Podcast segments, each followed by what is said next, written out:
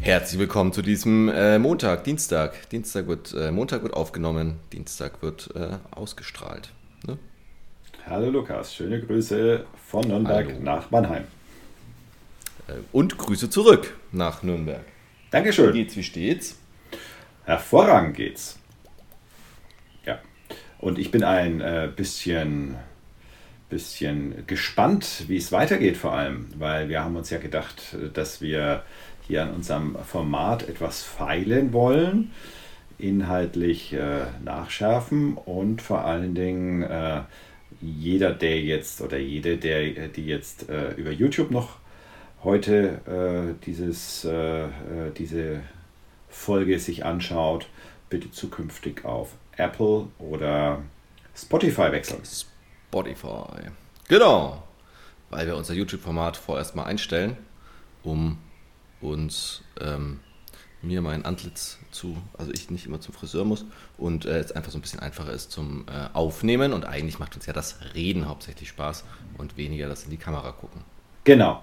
Ich muss nicht immer erklären, warum bei mir so ein wilder Hintergrund ist. Genau. Nein, das ist doch gut. Dann machen wir das so. Und vielleicht ändert sich da noch ein bisschen hin und wieder ein bisschen was in der Agenda oder so, aber da gucken wir mal, was sich so ergibt. Ne? Absolut.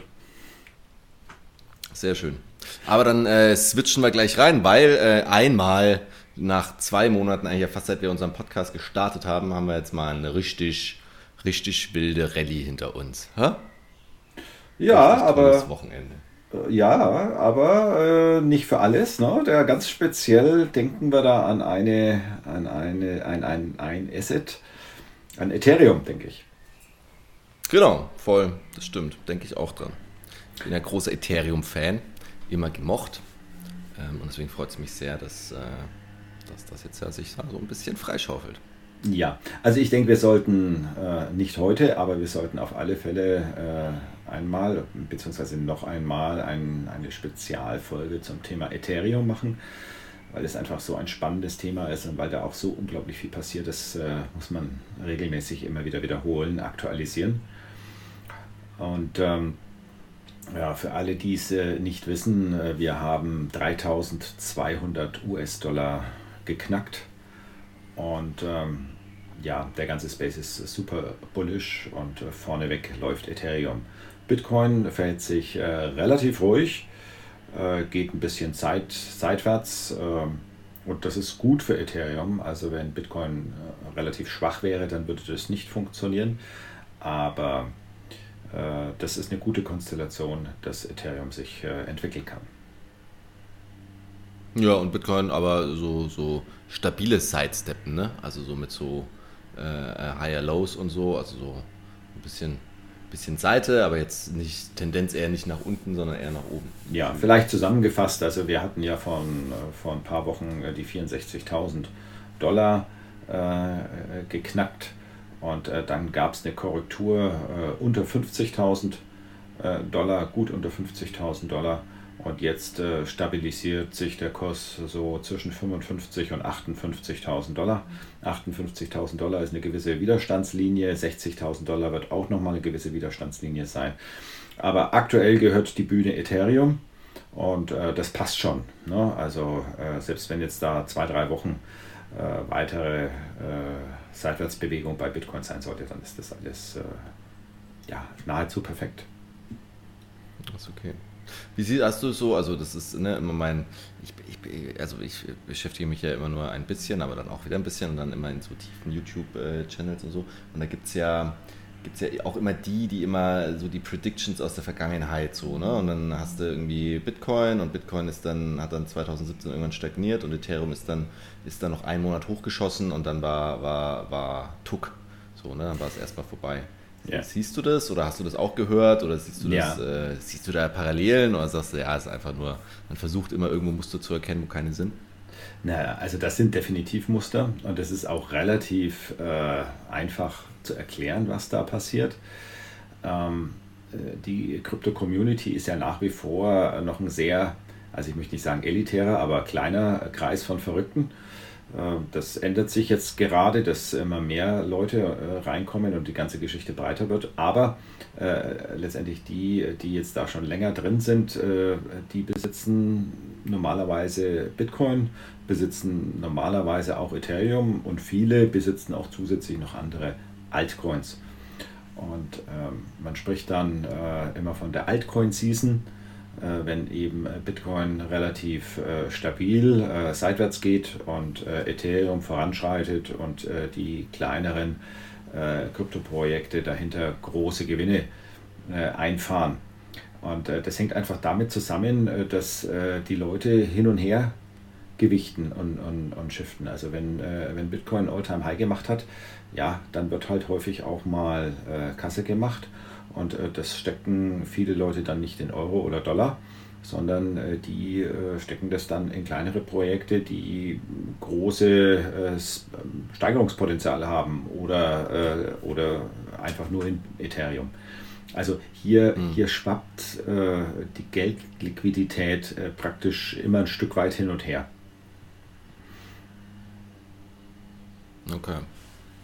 Und das sehen wir jetzt auch gerade im Endeffekt, ne? Also das wäre zu deine, deine Aussage dazu. Ja, ich denke, der, äh, die Entwicklung von Ethereum, also grundsätzlich ist sie ja äh, äh, super, ne? also auch in diesem Jahr. Letztes Jahr war es auch schon, äh, hat Bitcoin outperformed. Aber die Dynamik äh, war äh, gerade jetzt die letzten Wochen etwas verhaltener und ähm, ja. hing auch damit zusammen, dass Bitcoin eben von, einer, von einem Hoch zum anderen gelaufen ist. Wenn man sich anschaut, das alte Alltime high von äh, Ethereum war ja bei 1400 Dollar und äh, Ethereum hat sich ja jetzt lang irgendwo zwischen ja, 1800 und 2200, 2200 Dollar aufgehalten. Und äh, das alte Alltime high von Bitcoin war bei 20.000 Dollar. Und wir sind da jetzt schon mittlerweile bis auf 64.000 äh, hochgelaufen, also äh, mehr als ja. verdreifacht. Das haben wir bisher bei, bei Ethereum noch nicht gesehen. Und ähm, ja. ja deswegen äh, denke ich, ist jetzt äh, mit, dem, äh, äh mit dem Konsolidierungskurs von Bitcoin einfach äh, klar, dass auch ein Stück weit, nachdem äh, grundsätzlich positive Stimmung im, im Space ist und ja sehr, sehr gute Nachrichten von allen Seiten immer wieder kommen, viel Innovation da ist, ist es jetzt überfällig, dass einfach Ethereum nachzieht und die eigene Rallye hinlegt, was gerade passiert. No. Okay. Gibt es irgendwelche speziellen News aus der letzten Woche, die du teilen möchtest? Ja, es gibt, äh, es gibt äh, viele News, wo ich jetzt aber nicht dediziert darauf eingehen möchte. Ich möchte so, äh, so ein bisschen, äh, das passt jetzt auch mit, unseren, äh, mit unserem Eingangstalk, äh, ich möchte auf ein größeres Thema eingehen. Ähm, was, jetzt, äh, was wir jetzt mal diskutieren äh, könnten, wenn du Lust hast. Und zwar äh, die Frage nach den Vorhersagen von zukünftigen Höchstständen, ähm, wie solche Vorhersagen entstehen, ob die komplett verrückt sind, aus der Luft gegriffen.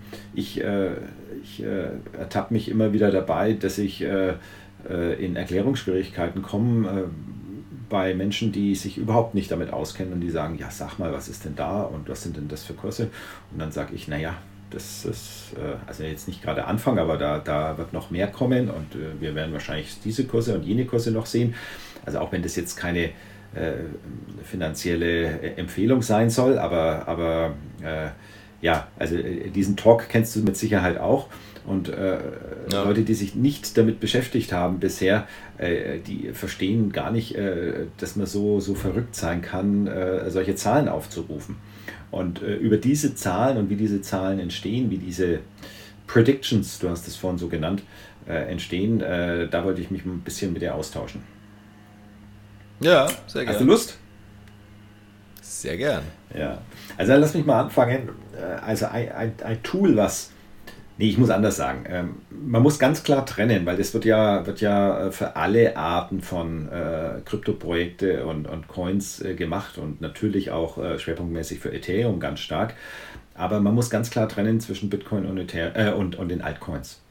Weil Bitcoin mhm. führt die ganze Herde an und ähm, auch äh, wenn man von Zyklen spricht, äh, egal welche, welchen Zyklus ein, ein, ein Kryptoprojekt eigentlich für sich haben würde, nach den Tokenomics, nach den, nach den äh, Kriterien, die eben dem Projekt eben definiert sind, ähm, hat es eigentlich überhaupt keine Auswirkung größerer Art auf den Kurs, weil alles überlagert wird durch den Zyklus von Bitcoin. Und ja. äh, dem muss und dem ordnet sich auch äh, Ethereum, also auch der zweite äh, äh ja, Hirsch am Platz äh, äh, unter. Das ist so.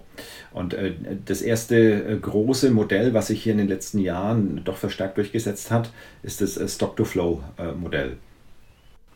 Hast du bestimmt schon gehört, oder? Nein. Echt nicht? Cool. nee, wirklich nicht. Ja, also Stock-to-Flow, ähm, das ist ähm, Plan B äh, hat, äh, hat das entwickelt, äh, in verschiedenen Ausprägungen sogar. Und, äh, und äh, das ist eine, eine Vorhersage, die den Kurs im Grunde genommen in den letzten sechs, sieben Jahren sehr exakt vorhersagen konnte. Und ähm, das ist so ein bisschen okay. angelehnt äh, dem Bereich von Wertstoffmärkten äh, wie zum Beispiel auch Gold. Also Gold ist da äh, das große Beispiel. Und zwar geht es darum, eine Installed Base zu haben oder eine, eine Menge, äh, die es heute schon gibt. Bei Gold sind es zum Beispiel so geschätzt 190.000 Tonnen Gold sind jemals geschürft worden. Mhm. Und dann gibt es eben einen Wert von zweieinhalb bis 3.000 Tonnen, die jährlich dazukommen. Und wenn du das eine mit dem anderen durch das andere dividierst, dann kommst du auf einen Stock-to-Flow äh, aktuell bei Gold von etwa äh, 56. Und das ist, äh, das ist äh, okay. extrem gut.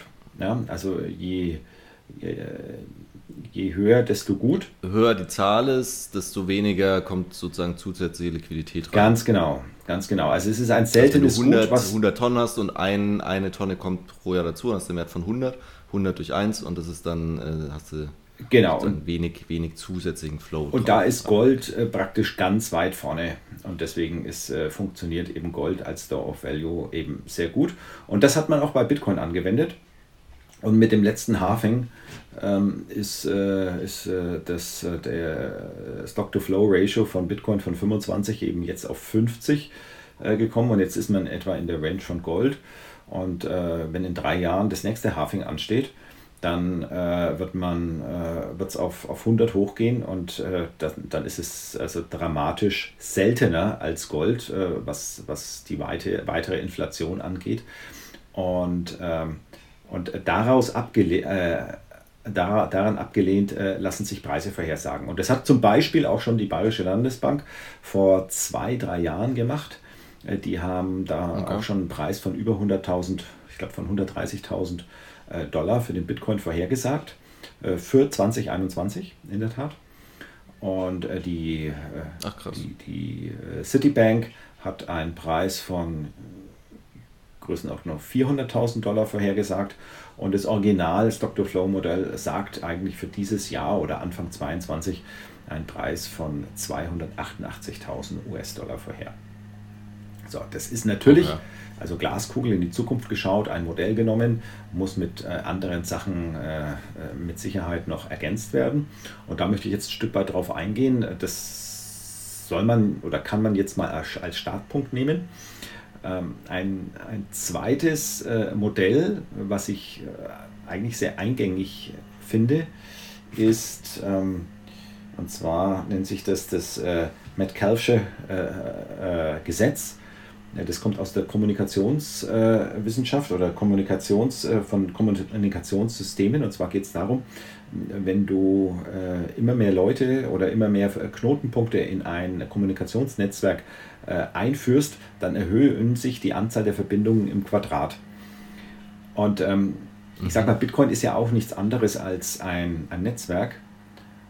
Und hat man im Jahr 2009 mal mit vier, fünf Leuten begonnen und hat man jetzt Größenordnung 100 Millionen Menschen, äh, so wird dieses Netzwerk weiter wachsen. Und das ist zumindest mal meine allgemeine Aussage, solange dieses Netzwerk weiter wächst, wird das Asset als solches äh, mehr wert werden und das Netzwerk wird mehr wert Na, werden. Klar. Und wenn du das dann in Verbindung mit dem Stock-to-Flow-Model siehst, äh, dann kriegt man so ein bisschen Gefühl, okay, ähm, das hat eine, hat eine Dynamik, da kann ich vielleicht eine entsprechende Entwicklung auch beginnen mal äh, nachzuvollziehen. So, ja. und jetzt die Menschen, die sich da sehr, sehr intensiv damit äh, beschäftigen, äh, die gehen dann natürlich her und, äh, und schauen sich an, was da in der Vergangenheit passiert ist. Jetzt ist die Vergangenheit nicht allzu lang. Also man, wir, haben jetzt, wir haben jetzt zwölf Jahre zur Verfügung. Das sind in Summe, wir sind jetzt im dritten Zyklus. Aber äh, es wird natürlich ganz genau angesehen, also äh, was war im ersten Zyklus des All-Time-High was war im zweiten Zyklus des All-Time High, also nach dem ersten Zyklus, nach den vier Jahren war es All-Time High, ich glaube bei, bei 1200 Dollar, dann bei 20.000 Dollar und was könnte jetzt das All-Time High äh, nach dem dritten Zyklus sein? Und da kannst du natürlich von den Spitzen jeweils rechnen. Ähm, beziehungsweise äh, dann, äh, wenn das letzte All-Time-High geknackt worden ist, also das passt bei 2017 ganz gut. Anfang 2017 sind die 1200 Dollar geknackt worden vom alten All-Time-High und dann gab es halt einen Faktor 18, ja, bis, bis, ja. der, bis der, der neue Peak erreicht worden ist. Und das ist jetzt die Frage, ob wir wieder einen Faktor 18 haben. Wir haben ja im, ich glaube im Dezember äh, das alte Alltime High geknackt äh, von 20.000 Dollar. Dann würden wir äh, mit dem Faktor 18 ja, bei 366.000, 300, ja, sowas rauskommen. Ist die Frage, ob, wow. ob wow. dieser Faktor, äh, der im ersten Zyklus äh, noch höher war, ich glaube, der war bei 30, dann bei 18, ob der nicht vielleicht jetzt äh, dann auf 15 oder auf 12 fällt. Ja, aber wenn du jetzt mal 12 annehmen würdest, 20.000 mal 12, dann äh, wärst du auch bei 240.000. Passt wieder irgendwo mit dem Stock to Flow. Ne? Was man sich auch anschaut, ist äh, dann äh, nach einem solchen Hoch äh, das entsprechende Low.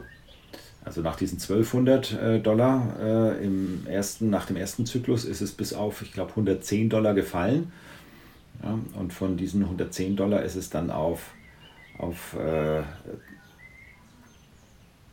auf 20.000 gestiegen in Summe. Ne? Ähm, ja. Dann hast du also einen Faktor 200, also 200x, mal ganz grob gesagt. Ne?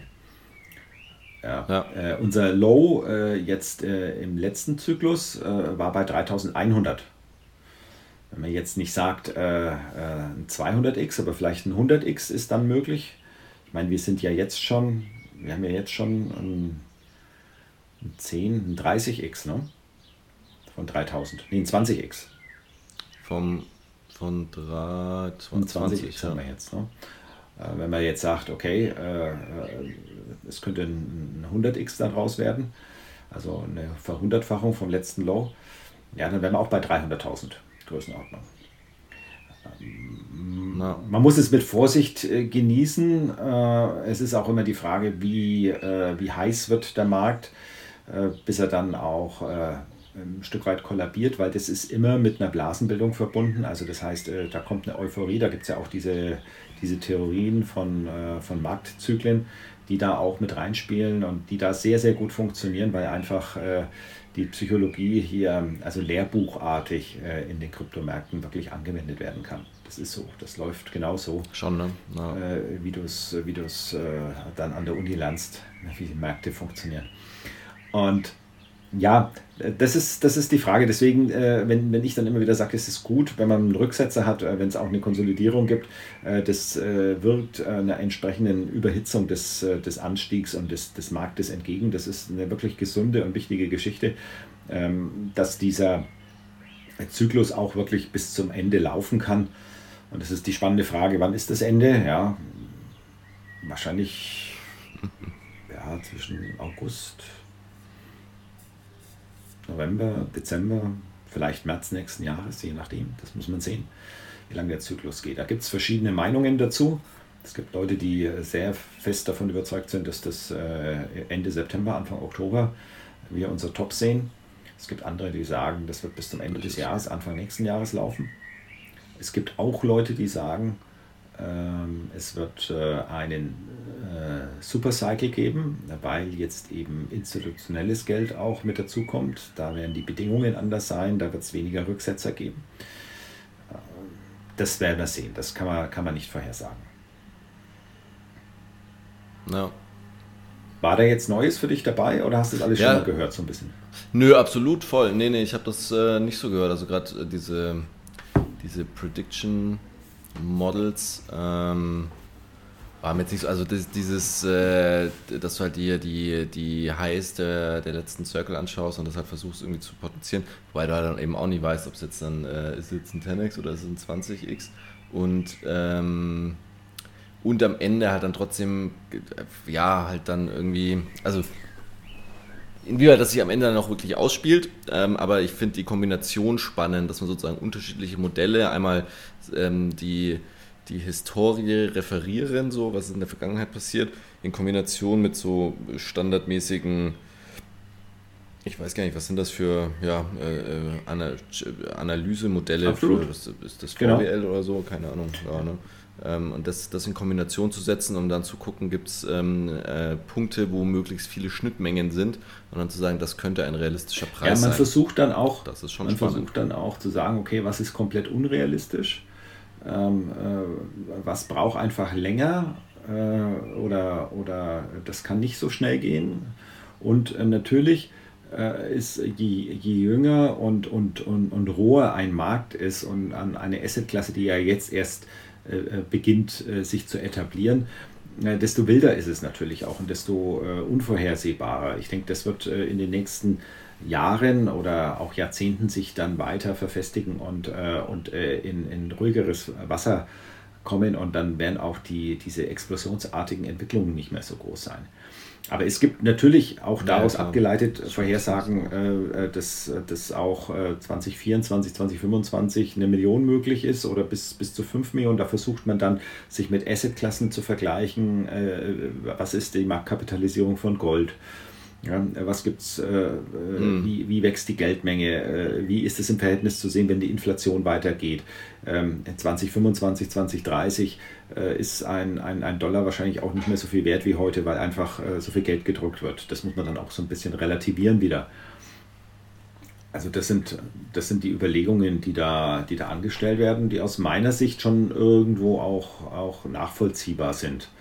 Ich versuche ein bisschen vorsichtig zu bleiben, aber ich sage jetzt mal, äh, die, die, die 100.000 Dollar, die, das ist für mich eigentlich schon eine relativ äh, sichere. Also das finde ich fast, fast zu konservativ ge gesprungen, wenn ich mir das für dieses Jahr vorstelle. Hm. Ja, und okay.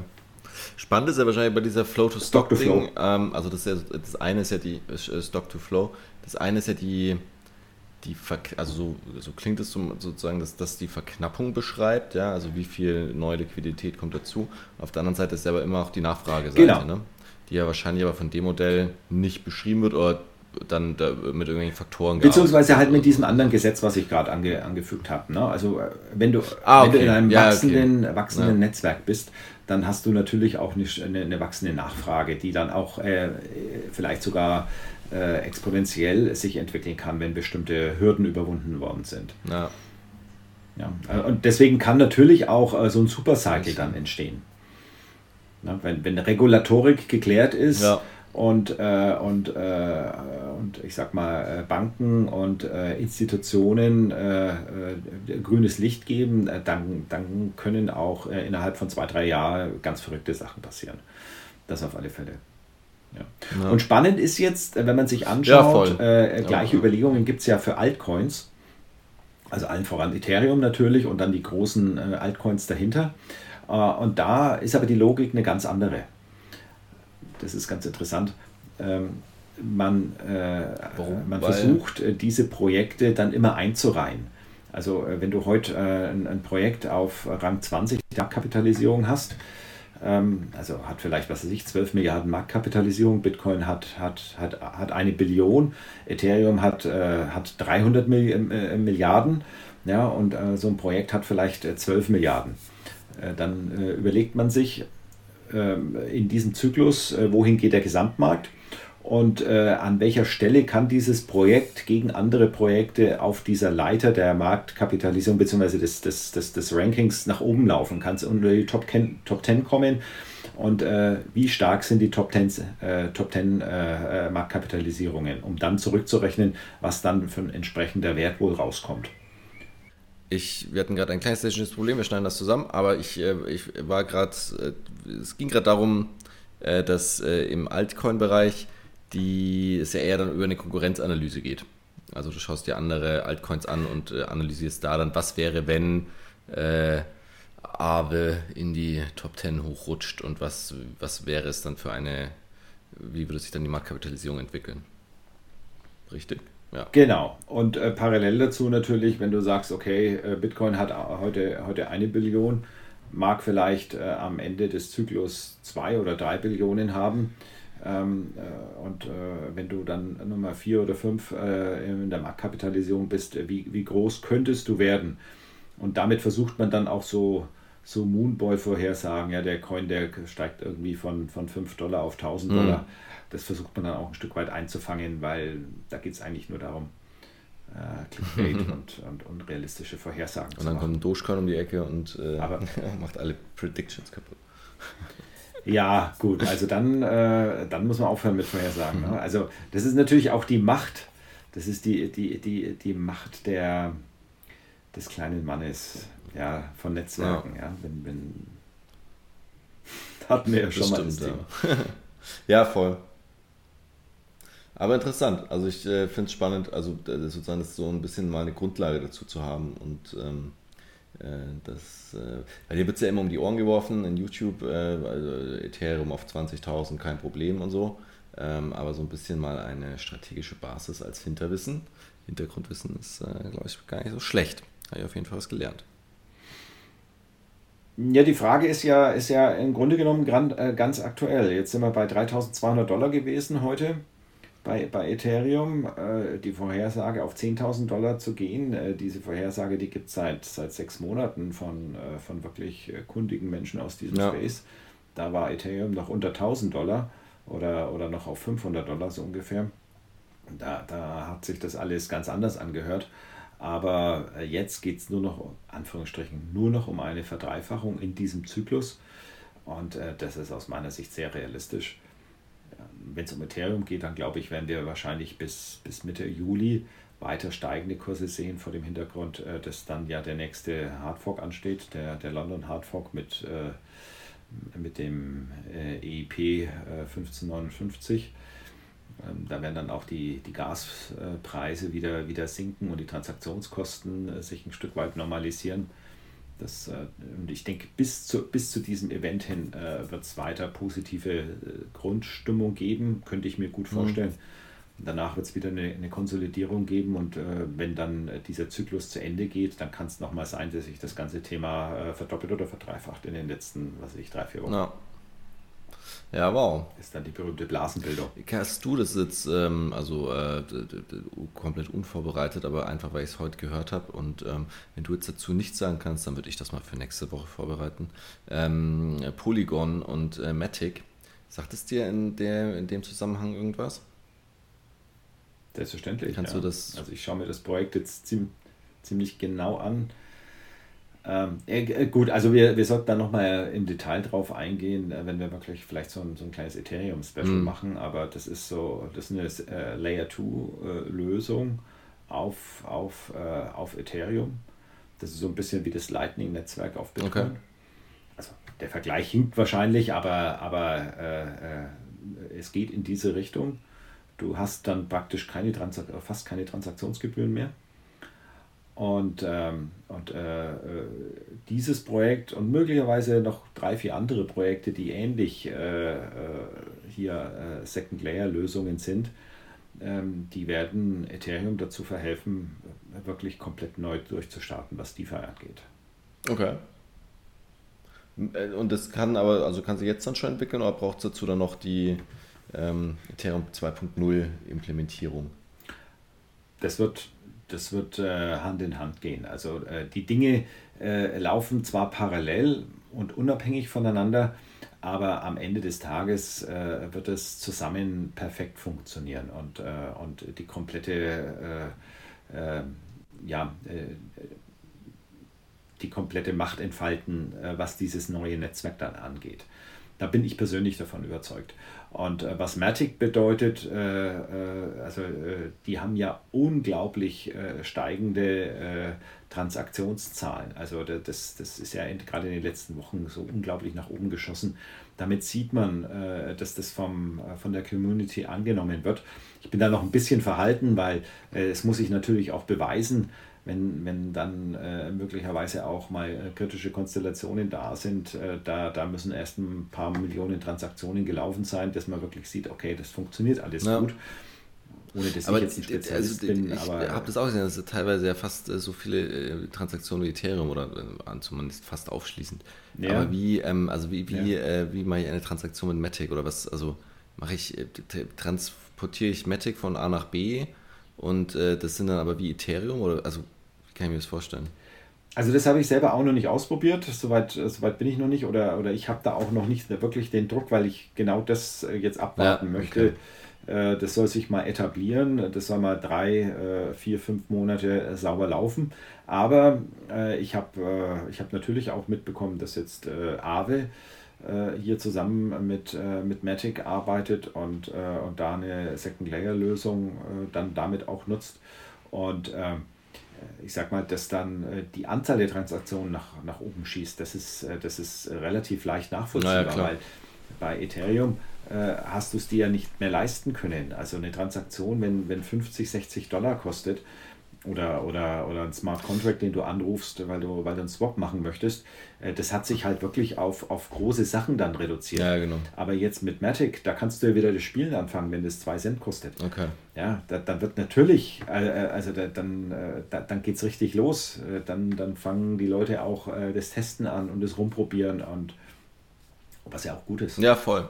Das ist äh, ja gut, aber dann werde ich mir das mal anschauen. Das ist ja gerade äh, für mich als alter Altcoin-Nerd ja, dann ganz spannend mal, äh, das zu checken. Ja, da bin ich sehr gespannt. Also wenn du da was äh, dann zu erzählen hast. Lässt du mich da mal, äh, lässt du mich da nochmal im unsicheren Space ein bisschen rumhüpfen und dann kannst, äh, kannst du gucken, ob es funktioniert hat. Genau, du kannst mal ein bisschen austesten und ich versuche, äh, ich bleibe mal an der Seitenlinie sitzen und, und, und warte, bis, äh, bis die Probleme gelöst sind. Sehr gut. Cool. Äh, mit Aave haben wir eigentlich schon einen Stichpunkt zu meinem äh, Thema, was äh, ich mir heute überlegt habe, ähm, wo ich eigentlich auch nur deine fachkundige Meinung zu hören will oder ob du das auch als ähm, kritisch siehst oder ich habe da ein bisschen drüber nachgedacht. Ähm, so, äh, so, kritische, kritische Punkte. Ähm, weil auf der einen Seite gibt es ja den, die These zum äh, Super Circle und institutionelles Geld und so, da sitzt schon so viel Geld drin, da kann jetzt auch nicht mehr so viel passieren. Und dann ist ja immer die, die Problematik bei Konsolidierung, dass du ein äh, das äh, dann ja rauscht, es plötzlich komplett ab innerhalb von Stunden und die, die Aussage dazu ist ja dann oft, ähm, naja, es wird halt auch viel ähm, äh, geschortet oder es müssen dann, oder es wird nicht geschortet, und, doch es wird geschortet und dann müssen die, es wird nicht geschortet, es wird gelongt und dann werden die, werden die Positionen aufgekauft, also es wird halt viel getradet und viel gegambelt ähm, und dadurch ist dann so ein bisschen eine äh, selbst ähm, erfüllende ähm, sozusagen Talfahrt. Das ist ja soweit korrekt, ne? Ja, also äh, hat jetzt nichts mit Arbeit zu tun. Nee, genau, solches, jetzt kommt nämlich Arbeit natürlich. Aber das, das ist sozusagen der, der Status quo, genau. so wie ich es bisher gehört habe, genau. Und ich, ähm, also was macht Aave? Ähm, äh, Aave sagt, äh, also dezentralisiert, das ist kein Unternehmen, sondern das passiert, passiert auf der Blockchain. Im Endeffekt ja, also wir haben auch schon oft darüber gesprochen, ein, ein äh, dezentralisiertes Pfandhaus. Ähm, ich äh, lege Ethereum, die Status heute 3000 Dollar wert ist. Ein Ethereum äh, locke ich in Aave ein und äh, kann mir dafür ähm, mit einem, also bis zu, ich glaube, zwei Drittel oder sowas dieses Wertes, 3000 Dollar, also sagen wir mal für 2000 Dollar ähm, USDC-Coins ähm, kaufen oder irgendwas, irgendein, irgendein Gegencoin, den ich mir dann kaufen kann. Dann habe ich den Berlin und mit dem kann ich dann wieder agieren, kann mir auszahlen lassen oder was auch immer. Und wenn ich dann irgendwann wieder die 2000 Dollar ähm, sozusagen in den, in den Contract einspeise, dann kriege ich meine, mein eines Ethereum wieder zurück. Ähm, so funktioniert das. Und äh, warum funktioniert das? Naja, weil Aave sagt, oder weil, weil das Protokoll sagt, sobald, sobald der Preis unter die 2000 Dollar rauscht, von, von also Ethereum bricht ein ja, um 30 Prozent, rauscht unter die, und ich glaube, die haben dann noch irgendwie 10 Prozent drüber, dass die das dann schon beginnen, ähm, unter diese magische Quote ähm, von dem, was du beliehen hast, dann wird halt das Ethereum verkauft ähm, und äh, niemand hat einen, also niemand hat jetzt einen, einen Schaden, außer du natürlich, weil dein Ethereum wurde verkauft, aber dafür hast du ja auch damals die 2000 ähm, USDC-Coins bekommen, die du ja immer noch hast. Ähm, so weit, so gut ja eigentlich. Aber eigentlich ist das ja dann auch ähm, ab einem gewissen kritischen Punkt ähm, so ein, kann das ja zu so einem Hebelfunktion führen oder nicht? Also habe ich mir heute gedacht, weil also ich habe mich immer gefragt, wie viel Geld ist da eigentlich steckt da drin in diesem ganzen Lending- und Borrowing-System? Also Aave ist ja bloß einer von mehreren, die das machen. Ähm, und was passiert eigentlich, ähm, wenn es irgendwann mal einen Crash gibt oder wenn es doch nochmal starke Konsolidierung gibt?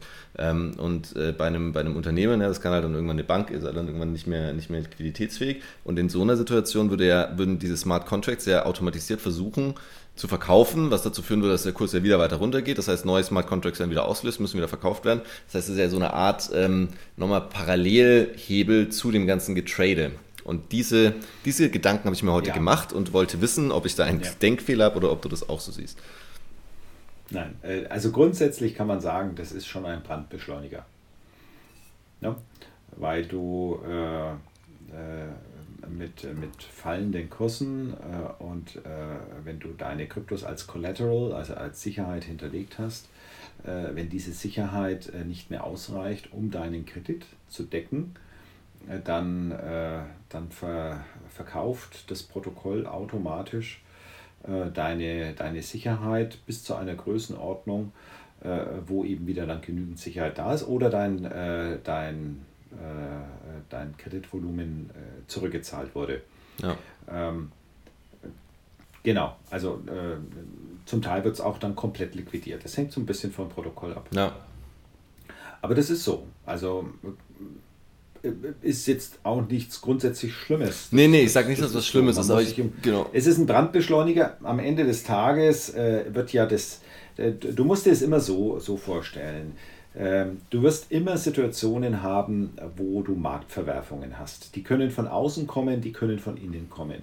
Die wichtige Frage ist, ist äh, das, der Wert des Netzwerkes irgendwo in Frage gestellt? Äh, gab es einen Fehler im Netzwerk, äh, dass das Netzwerk möglicherweise ein grundsätzliches technisches, technologisches Problem hat. Nee, voll klar. Oder ist es etwas, wo einfach, so wie du sagst, zu viele Leute sich zu viel Geld geliehen haben und an der Stelle alle gleichzeitig ihre Kredite nicht mehr bedienen können. Und dann hast du eben solche, Anführungsstrichen, im Zweifelsfall sogar Monster Crashs, die in der normalen, realen Wirtschaft heute äh, durch äh, aktives Eingreifen von, von Börsenmechanismen dann versucht werden zu verhindern. Ne? Und das hast du jetzt hier nicht. Äh, hier hier gibt es den absolut blanken, ehrlichen, knallharten, brutalen Markt. Ne? Und äh, wenn viele den gleichen Fehler gleichzeitig machen, äh, dann potenziert sich das.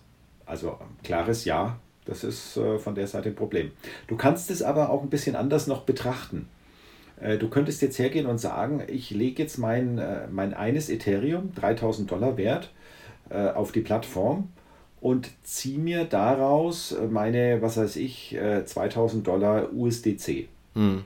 Und die USDC, da, die, ich fahre nicht davon in Urlaub und ich kaufe mir auch nichts anderes davon, die behalte ich einfach. Ja. Ja. Und dann ist es ja wie fast so wie ein Stop-Loss sogar. Weil das, Geld das wollte ich gerade sagen, das, ich, das war nicht mal, ich habe heute viel über Aave nachgedacht ähm, dass das mhm. äh, eigentlich ein, ein, voll der gute Sicherheitsmechanismus ist, weil äh, wenn du jetzt an einem, wenn du jetzt in, in Richtung ähm, äh, möglicherweise Circle Ende kommst, hast aber willst jetzt aber auch nicht rausgehen, weil du weißt ja nicht, wann der Circle vorbei ist, ähm, beleist, beleist du dein Asset auf Aave mit USDC, ohne dass du damit jetzt spielst, also wieder in den, in, in, in den Space reingehst. Genau. Ähm, äh, hast dann, weiß ich nicht, 10% äh, äh, Jahreszins oder so den zahlen musst, weiß ich gar nicht, wie viel es ist. Und wenn es wenn, wenn's abbricht ja, und äh, zusammenbricht, äh, gut, dann hast du 30% Verlust gemacht, aber Verlust machst du immer und hast aber dann sozusagen deine Savings draußen. Wenn es aber weiter voranrennt, was ja cool wäre, ähm, dann zahlst du irgendwann deine, deine 2000 ähm, USDC wieder raus und, äh, und hast dein, dein volles Ethereum.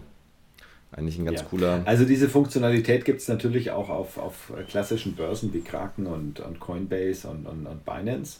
Äh, da kannst du es wahrscheinlich ganz granular auch äh, dein, äh, dein Stop-Loss setzen. Ja, stimmt. Den kannst du dann auch richtig mhm. nah an, da, an den Asset-Preis und dann kannst du dann auch hinterher schieben und so weiter. Aber äh, sehr rudimentär kann man es auch so betrachten. Genauso wie du jetzt gesagt hast und wie, wie, wie ich es auch vorher schon beschrieben habe. Ja. Ne? Äh, damit will ich eigentlich nur sagen, es, es, es muss nicht notwendigerweise äh, was, was, was Schlimmes oder Kritisches sein. Man muss es halt einfach so benennen, wie es ist und äh, sich im Klaren sein, dass da nicht tausend Sicherheitsmechanismen da sind. Und, ähm, und man muss sich auch im Klaren sein, wenn ich meine, meinen Wert beleihe, kann ich meinen Wert auch verlieren. Klar. Ne? Weil sich vielleicht der Wert meines Wertes verändert und damit äh, die Beleihung nicht mehr funktioniert und äh, der Mechanismus, der dahinter steht, egal ob das ein, ein, ein Algorithmus ist, ein Smart Contract oder äh, es ist ein Pfandhaus oder es ist vielleicht eine Bank, äh, die dann herkommt und, äh, und, äh, und, und das Pfand ein, einfordert. Aber hier ist das Pfand ja immer ein, ein, ein Kryptoasset. Also hier geht es ja nicht darum, dass man irgendwie sein Haus beleiht. und von der Seite ist das, ist das eine, eine relativ klare Geschichte. Nee, voll. Deswegen, ich finde, macht ja auch Spaß. Ne? Ja. Aber hast du absolut richtig gesehen. Sehr gut, habe ich mich immer wieder äh, verifiziert. Cool, sehr gut. Wir sind auch schon am Ende glaube ich, soweit. Ja. ja. Durch. Letztes Mal YouTube. Ja, Lukas. Ich eh nicht. Also, äh, äh, ich, ich finde es einfach eine spannende Geschichte, jetzt in die Zukunft zu schauen, was passiert in den nächsten sechs Monaten. Und ähm, ich freue mich drauf, wenn wir jetzt dann äh, äh die nächste, ja, man kann ja sagen, Staffel zünden und äh, sagen, okay, jetzt Fokus auf Podcast, weniger auf, äh, auf, auf Bild, mehr auf Ton. Und dann inhaltlich steigen wir dann noch tiefer ein. Sehr gut, so machen wir es. Wunderbar, dann bis in einer Woche und äh, bis bald. Wir sehen uns vielleicht schon vorher. Ich freue mich drauf. Mach's cool. gut. Ciao. Ciao.